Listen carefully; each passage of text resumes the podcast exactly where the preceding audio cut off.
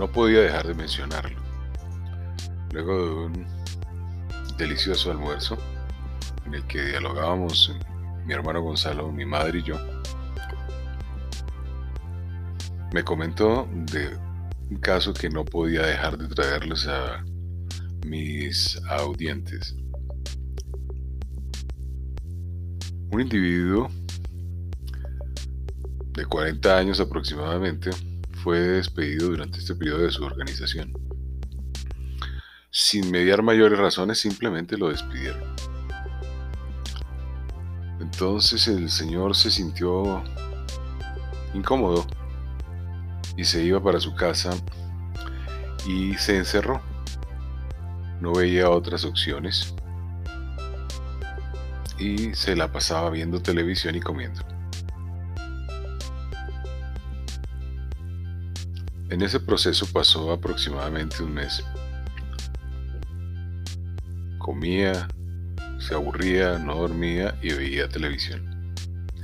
Y el día se justificaba para prender la televisión. Hasta que acudió a un individuo que en algún momento dado contactó a través de algún, alguna red particular. Y este hombre le dijo cómo podía solucionar este dilema. Y su única recomendación fue, si has de quedarte en la casa, quédate en tu casa. Pero no veas televisión.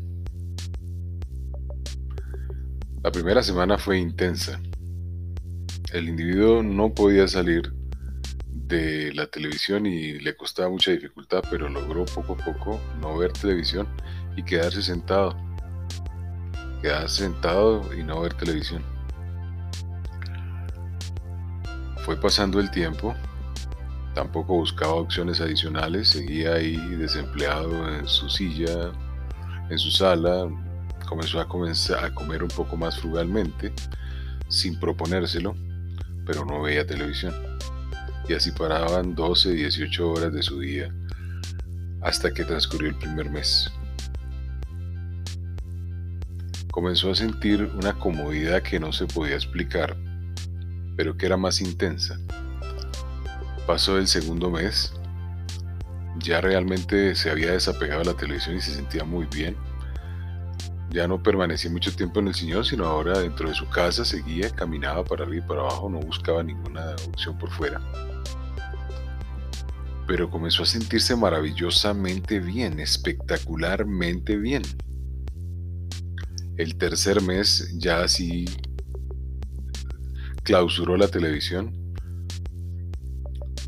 y se la pasaba feliz en sus acciones de casa común y corriente. Nada lo preocupaba, nada le molestaba. Su mente estaba perfectamente estable, sugiriéndole ideas, manifestaciones. Y de un momento a otro, pasado ese tercer mes, sonó el teléfono de su hogar. Fue y lo contestó. Y era de su empresa, donde lo habían despedido y le decían que por favor retornara al trabajo que su puesto estaba listo para que volviera a reintegrarse. La mente de este individuo se expandió y su respuesta fue increíble. Lo voy a pensar y si me llama la atención, dentro de una semana o dos semanas voy a volver por allá a saludarlos. Hmm. Quien lo contactó de la empresa se admiró de tal respuesta colgaron, siguió en su trabajo en la casa, jugando, entretenido, feliz, cómodo, sano, sin angustias. Pasaron los 15 días y decidió ir por su voluntad y su criterio y porque su mente se lo decía al trabajo. Tan pronto llegó al trabajo, le dijeron, mire, ahí está su puesto.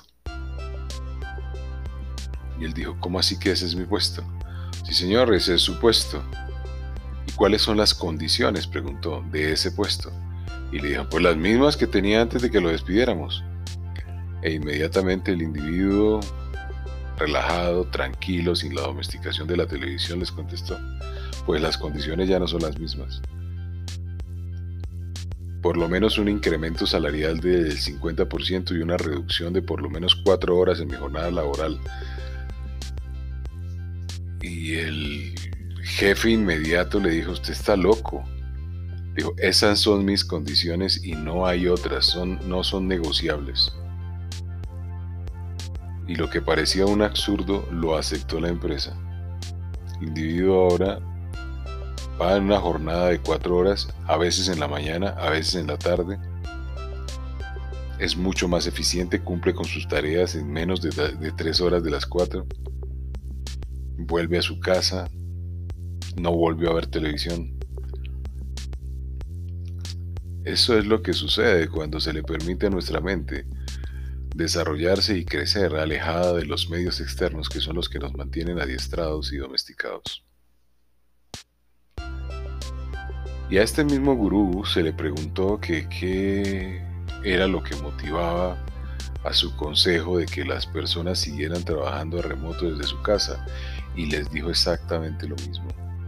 Es que la diferencia y lo que ustedes no han dado cuenta y no han reconocido es que mientras están en sus trabajos no están haciendo nada por su ser.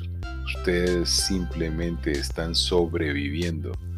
Y sobrevivir es un estado de alerta y es un estado de incomodidad y es un estado donde el ser interior no se expresa ni se manifiesta y lo único que trae es depresiones, ansiedades, angustias y ninguna satisfacción, felicidad, alegría y plenitud y abundancia.